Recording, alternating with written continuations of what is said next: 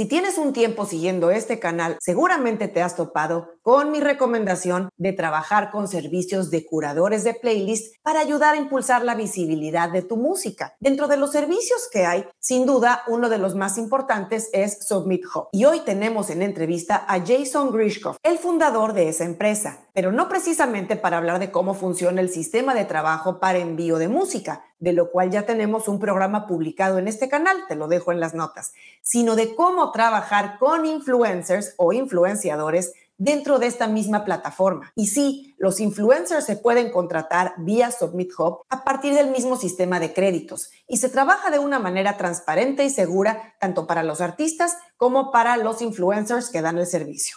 Así es que hoy Jason nos mostrará cómo funciona esto de contratar influencers para potenciar tu música dentro de Submit Hub. La charla será en inglés, pero contaremos con subtítulos en español. No olvides activarlos en YouTube. Y antes de comenzar, aclarar que no tengo ninguna relación comercial con Submit Hub ni patrocinaron este programa.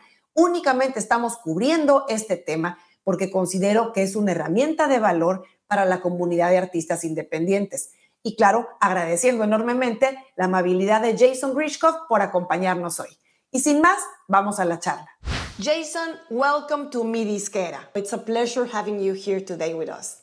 Mucho gusto. Thank you for having me. Great.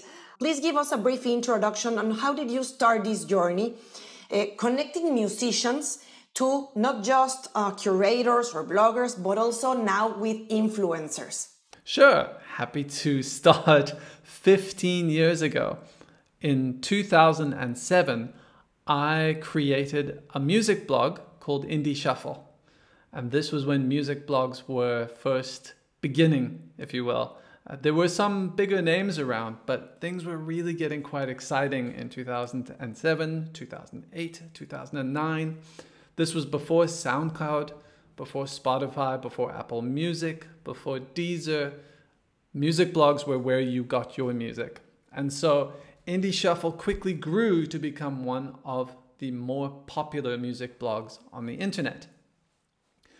Things have changed a lot since then, but one thing that hasn't changed is that musicians are constantly trying to get attention from people who can share their music. And so with my music blog, Indie Shuffle, I was receiving 300 emails every day. It was it was too many emails to go through, and all of them came in different formats with different genres and different styles. One had an MP3, the other one had a Dropbox, a YouTube video, it was impossible to manage. So in 2015, I took some of the skills I had learned coding on my blog Indie Shuffle, and I used those to create a new platform, which I called SubmitHub. And the idea was quite simple it was a form with three inputs your artist name, your song title, and a link to your song. And that's all it was. And then from my side as a blogger, I got all of the submissions in a very consistent, streamlined feed that looked a lot like your SoundCloud feed. And with each song, I had a thumb up and a thumb down.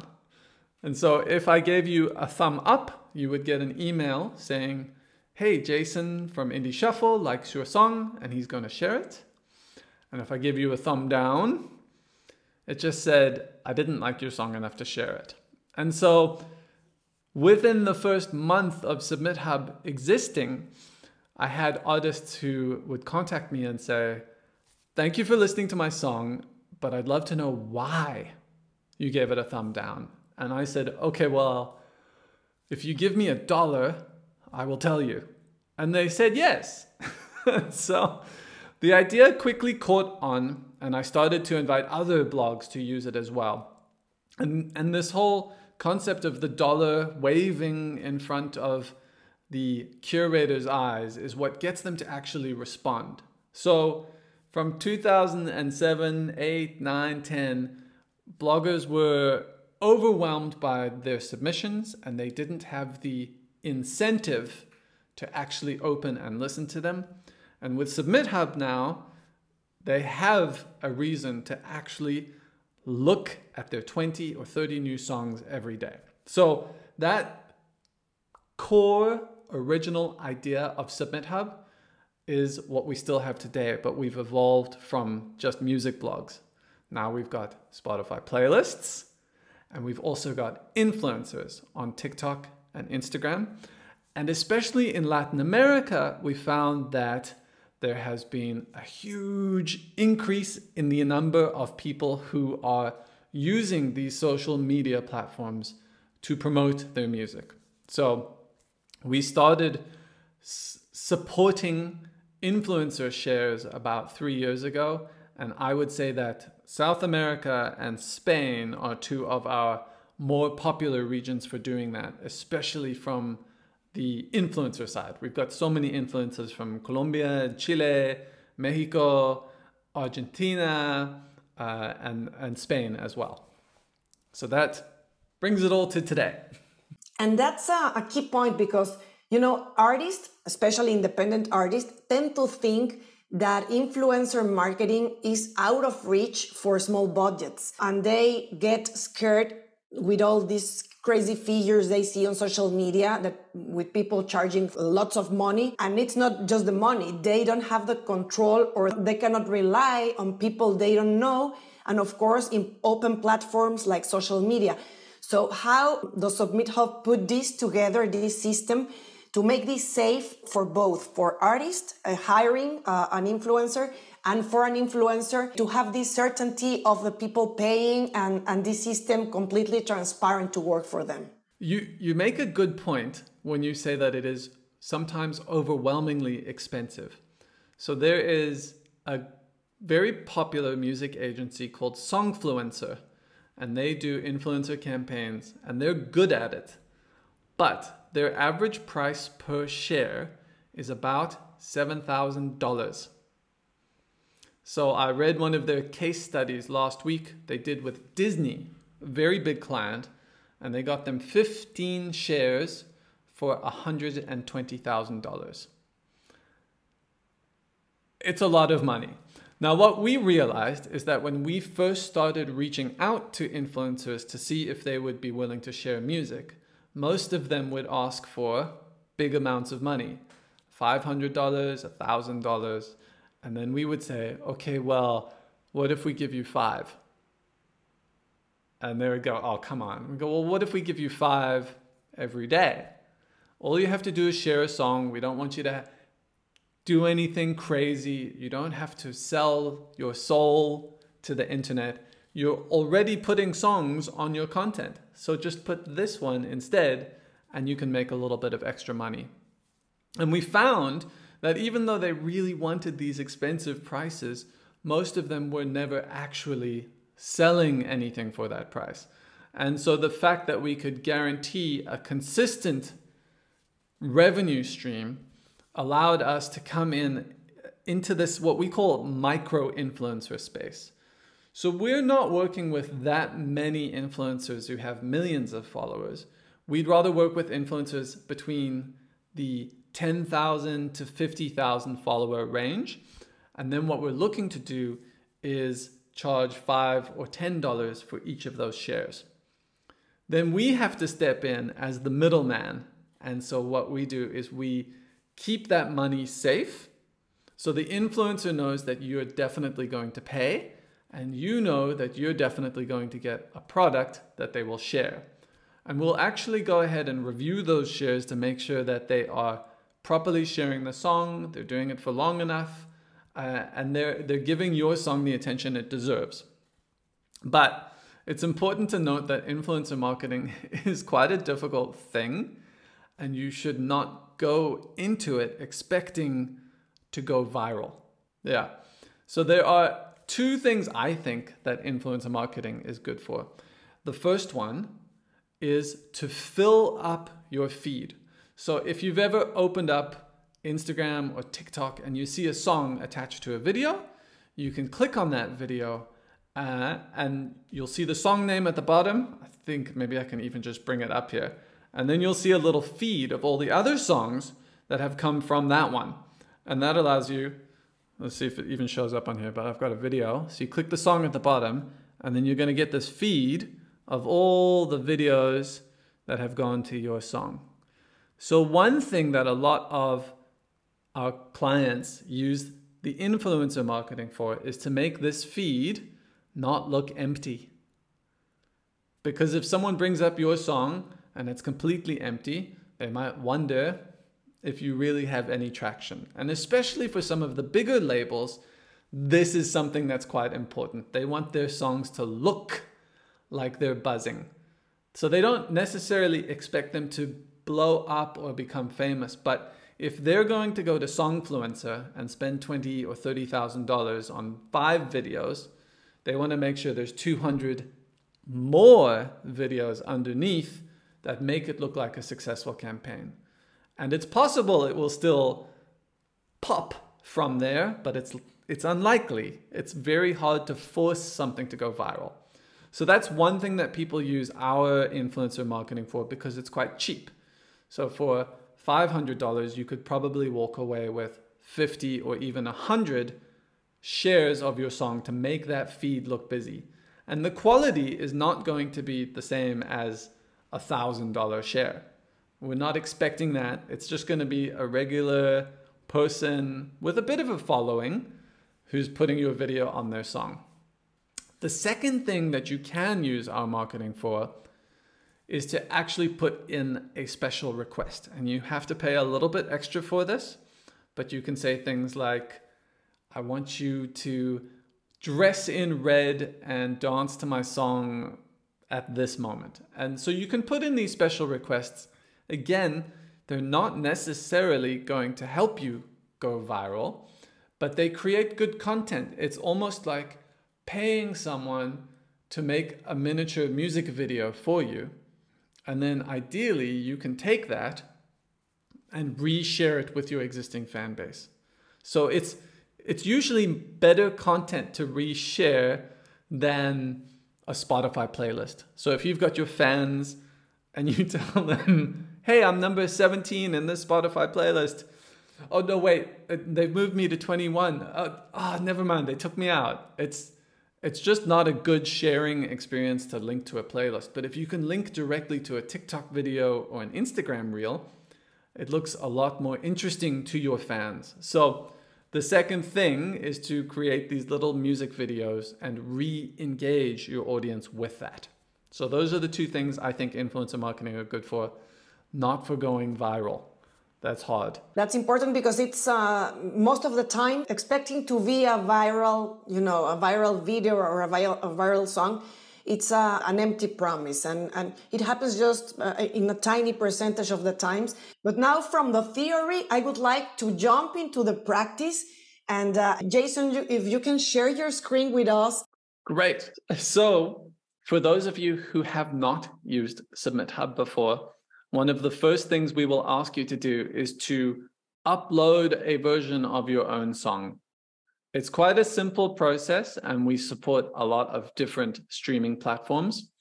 But I won't go through that now. I'm going to assume that we've already uploaded a song, and I actually have some here that I'm going to use.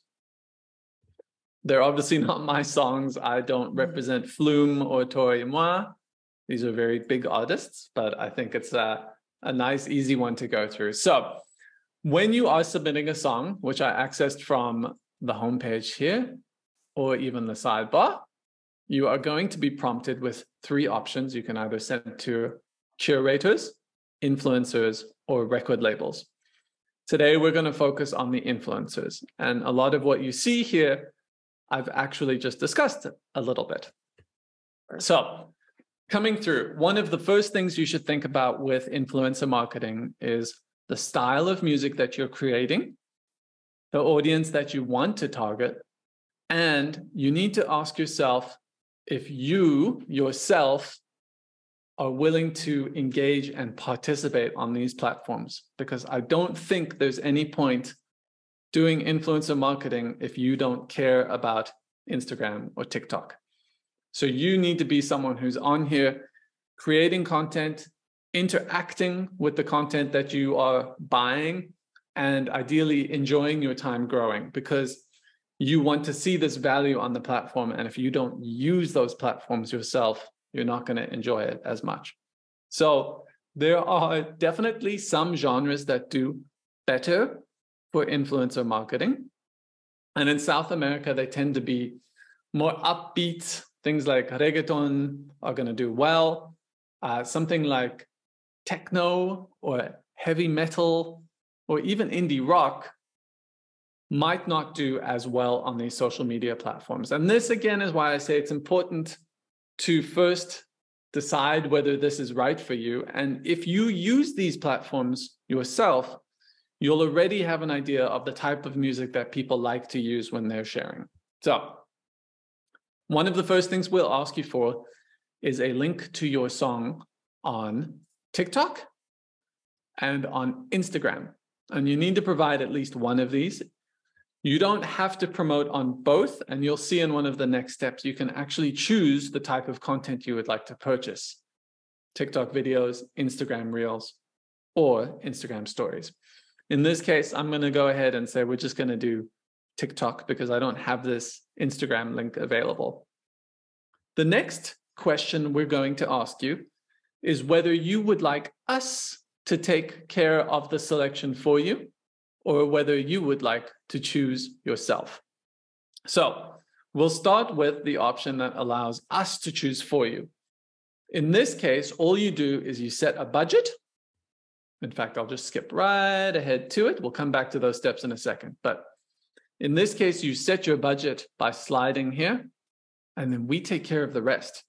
So we'll go ahead and send this out to influencers and start lining up these shares for you until your budget is filled. Your other option is to choose individually. And in this case, you'll get a detailed list of all the people that you can send to, and you can choose exactly the content that you are looking for. So I'm going to dive into that one for our demo here. Okay, so the next thing we're going to ask you is two questions. And I touched on this in my earlier comments, but your choices are to let the influencers do whatever they want, or you can pay a little bit of extra money to get them to follow your special request. If you click through this option, you'll see that we'll ask you some questions about what you want them to do. You can ask them to dance or do a lip sync or dress up a certain way or do their makeup or a reaction video. And as you go through this, we'll ask you for more detail about how you would like them to behave in these videos. So if you want them to do a dance in a red costume, lo siento, pero no puedo escribirlo en español, pero bailar en un... Ah, en un traje pero, rojo, en un vestido. Muchas gracias. Okay, so you can put in your prompt for what you would like them to do, and then you optionally can provide some example videos. So it's always a good idea if you have your song to make the very first video for it on TikTok and on Instagram, because what they do on these platforms, and see in this example I have possibly, um, the first video that shows up in the top corner is usually the first video that was created. And then the rest of them are sorted by how popular they are. So if you are the first one to make your video, yours will be the first one to show up in that corner. And then you can go ahead and use that video to actually give them an example of what you would like their video to look like. Once we've done that, we're going to go through to this big list that I was talking about where we can choose individually who we would like to send to. We've got a lot of options on the left-hand sidebar that we can play around with. So I mentioned we can choose what kind of content we would like, whether we want Instagram or TikTok. For me, I think that TikTok videos and Instagram reels are worth more than stories. So Instagram stories are a bit cheaper, but they disappear after 24 hours and you have nothing to show once that's done. With TikTok and Instagram videos, you can reshare them and they show up in that feed. And so you've got some sort of proof that things actually happened. it's a little bit like Spotify playlists as well. Most of the time, they won't keep your song in for more than a month. And once it's gone, it's over. So with TikTok videos and Instagram reels, you have something a little bit like a blog post because it stays up hopefully for years. We expect our influencers to keep it up for a few months at the very minimum. We do realize that influencers often change their style or delete their videos after a while. But if they delete your video after a week, we actually request that they share it again and we lock all of their money and we give them all sorts of ultimatums and threats about how they need to make sure that they're sharing your videos properly. If they don't, you'll get a refund from us. Um, we're happy to step in there and help out. So in this case, I think we're going to focus on TikTok videos and Reels. For the Spanish market, we also want to maybe look at the languages that we're going to focus on, as well as the regions. So there are quite a few languages that we represent for influencers, but as you can see, the majority are actually in Spanish speaking regions.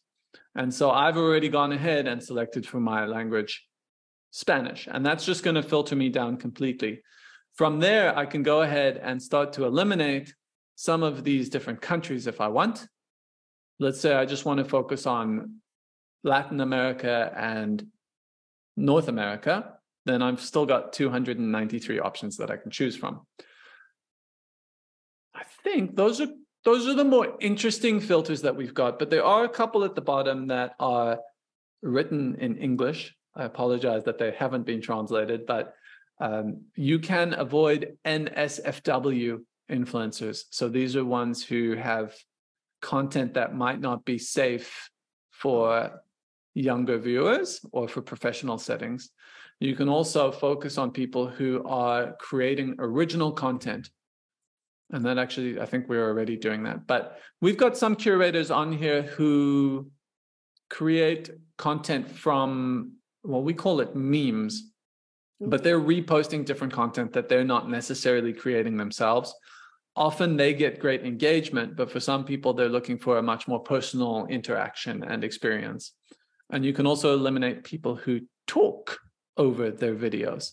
So once we've done that, we still have 264 people that we can choose from. So I'll spend the next one minute telling you how to go through this list because it's actually quite easy.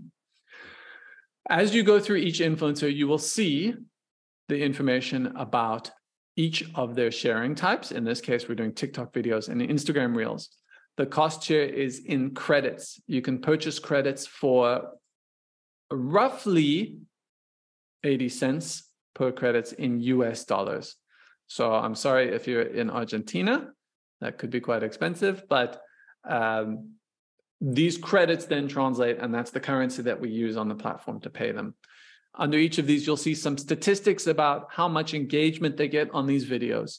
These numbers are obviously not guarantees, but what we're trying to show you is the lower range and the upper range. And we're hoping that 80% of the time or more, it'll be higher than this lower range number. So you can use these little bits of information to make decisions about who you're going to send to. If you found someone that you like, you can select and we'll actually show you a little bit of the content that they've recently shared on SubmitHub. So you can go ahead and preview that content to see if it's the type of thing that you would like. On the right-hand side, we have, again, some easy links to see the content that they've created. And we also have some notes that might help you with your decision. So for example, this influencer does not respond to all of their requests and sometimes they take a little while to share.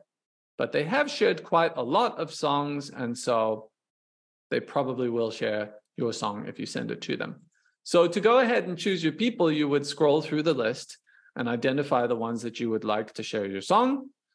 Once you've created your list, then you go ahead and you submit. In this case, my account here doesn't actually have enough credits for all the people I've chosen. Let's see if that works. There you go, it does uh, and then I can send my song to them. I'm not going to send that because this is real, and that would actually send it to them. But that is as simple as the process gets. It's it's not much more complicated than that. What happens after you hit send is they get a notification saying that you would like them to do a video. And from there, they either have to say sí or no. If they say yes, they have seven days to share your song. And if they don't do it within seven days, you get refunded.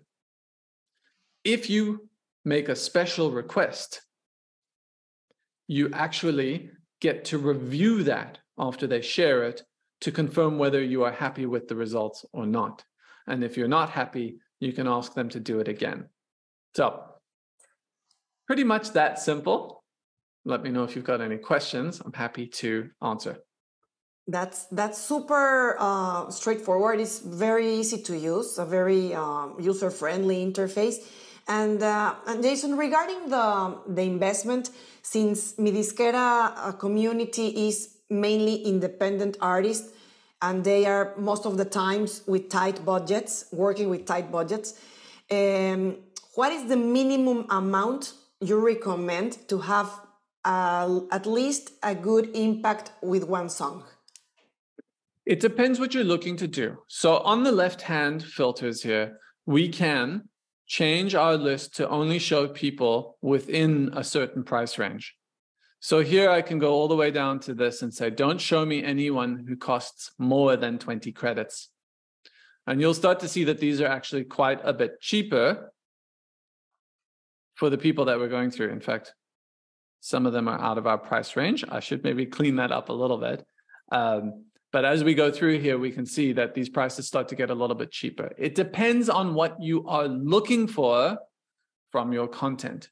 So the two strategies that I discussed earlier were filling up your feed with content or getting people to make miniature music videos for you that you can share.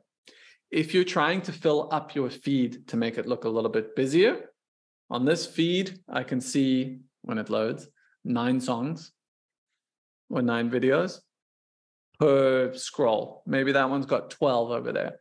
And so I would say you probably want to have somewhere around 20 videos on there if your goal is to try and make it look busy. So 20 videos here could cost you maybe 200 credits if you're averaging 10.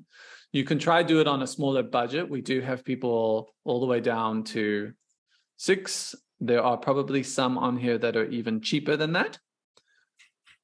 Mm, no, actually, you know why we're not finding anyone cheaper here? It's because we've asked them to do something specific. Mm, if we change our price and we don't ask them, look, our prices actually go down quite a bit. So now we're getting into sixes and threes and threes. fives and fours. So with 200 credits, you could probably get somewhere around 30 shares and and there that'll help fill up your feed quite a bit on the second strategy so okay so i mean that's 200 credits 100 credits could probably get you 15 shares and that's enough to have a little bit of a scroll right 100 credits you can buy for about $80 or if you are uh, watching this video i think we can set up a little coupon for your users and then they can get that Great. for uh, $64 so that would be uh, quite a bit less. And so you can get 15 shares for around $65, $64, which is a pretty good deal. The quality of the content, as I mentioned, is not going to be the same as these $1,000 shares. But for the strategy of filling up your feed, that's quite a cheap one. If your alternative approach is to try and generate content that you can share with your audience, then it's on an individual basis. So you can scroll through this list and you might find someone who you think it, you would really like to share your song and you would really like to reshare their content. And if that's the case, you can do it for as little as one share.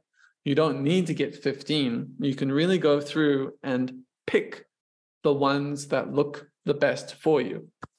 So if you're an indie artist, and we do see this quite a lot, you can come on here and spend 10, 20, or 30 credits trying to get a few shares from us, uh, which is quite different. We do have some of the the major labels come on here and spend 5,000 credits and just send to everyone. So there are different strategies for different sizes here. I think what's nice about this is it is accessible to smaller artists. But again, I have to emphasize you're not going to go viral. it's just a nice way to get content. You you have to think about it like walking up to someone in the street and saying, "Hey, if I give you $5, will you make a video with my song?" And that's essentially what we are trying to do here. Yeah, that, that's key because, of course, uh, influencer marketing it's a, a, good piece in the whole digital marketing uh, puzzle, and uh, and people need to diversify their their investment. Of course, it's, it's key to work uh, in this kind of uh, of strategies, but don't forget about the other stuff you need you guys need to do. You know, to to be even to to to be doing networking to be uh, on, on social media, of course, by yourselves, to be uh, working on your music, uh, doing versions, doing videos, everything else. Uh, and of course, this is a very, very key part of the of the music marketing strategy. That's that's fantastic, Jason, because this makes a, a complete uh, a complete new game for for emerging artists with tight budgets. This is completely accessible for them. Yep. And if you were watching the screen while I was clicking around, I've switched us over to this budget view where we choose for you. So in this case, if I have a budget of 100 credits, I can choose on the left the size of curator, our influencer I would like to target. And you'll see there that the number of shares that I get out of this will adjust as I go through this. So if I only want to focus on the smaller influencers, I can go ahead and do that. And I'm probably going to get between 10 and 30 shares for 100 credits. Fantastic. Well, looks looks good. And uh, and Jason, in terms of the um, the timing for an artist, in your experience working with uh, both big artists and emerging and emerging ones, uh, the timing of the song uh, determines the the impact of the of the actual videos from the influencers or or or you can also have like good moments of uh, of sharing with catalog songs or with songs that were a single maybe six months ago. Does it uh, do they need to work with a new single or they can let's say give a second life to their previous catalog? What is your opinion on this you can absolutely bring a second life to an older song. And on the extreme side, I will point out Universal Music Colombia is doing a campaign for Rolling Stones. And I think what they're trying to do is reignite interest from the younger audience in a classic famous band. So they're trying to keep that old music relevant for the younger generations as well. That's an extreme example but you can absolutely look back in your history and try to build something up. But again, I think it depends on your strategy. If you are going with option number two, where you are paying influencers to make music videos for you because you want to share them with your existing fan base, it doesn't matter how old the song is. In fact, it might be nice to share an older song that your audience is familiar with because when they see new influencers sharing a song they already like, they're going to go back, open up their Spotify, and find that song because they haven't listened to it for a while. So I think it's actually an interesting strategy to go for older ones, and it doesn't have to be new. To be honest with you, I haven't seen that much of a crossover from TikTok to Spotify or Instagram to Spotify.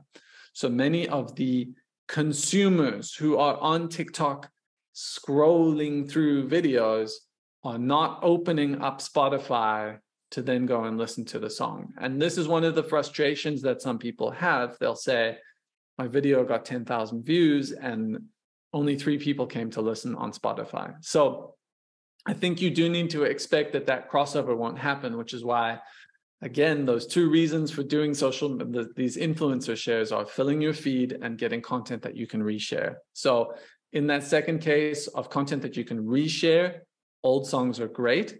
In the first case of filling your feed, probably not as relevant.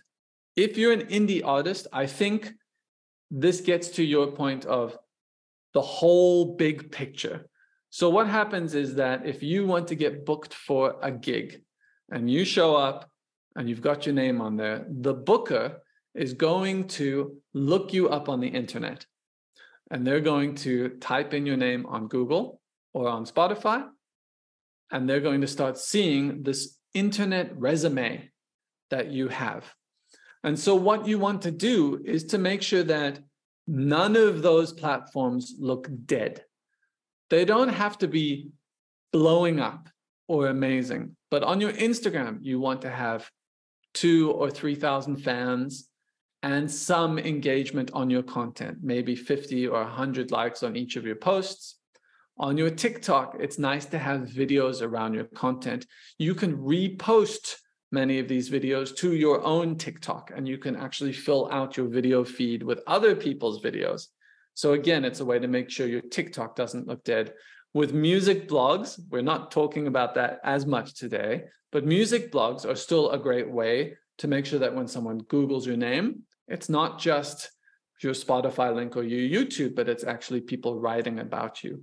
And all of these things I think are important in creating your internet resume so that when someone does try to find out if you are worth booking or interesting, they actually see that there are things going on. So for me, it's less about trying to go viral on these things or getting 500,000 Spotify listeners. These are not reasonable numbers for the average artist. It's more about making sure that your presence there looks like something's going on so that you can open up doors to other things like performances, festivals, or even conversations with record labels who can help push you further from there. Yeah, that's right. And actually, I uh, you you you uh, touched a key point. I always recommend to the artist that they need to think on these, uh, for example, the, the influencer marketing campaigns as a, as an action uh, aiming to brand awareness rather than, uh, than, than a conversion to traffic directly to, to, to Spotify, for instance, because it's so hard to uh, make people go from one platform to the other. And uh, so the value itself, it's more uh, creating this brand awareness that you are trying to, to grow or to, to, uh, to optimize. Uh, rather than how many people from the ones that watched my TikTok or my, my reel went to Spotify to to hear to my song. So it's uh that's uh, I, I'm glad you uh, you you touched that point and you made it very clear. Uh, of course, it's a matter of the whole uh, digital ecosystem as, as a whole. So um, this this influencer marketing option is fantastic for emerging artists to start growing in these uh, areas that they didn't have access before. Yeah, I hope they'll find it helpful. Uh, it's a, just as long as you've got your expectations in the right place. Perfect.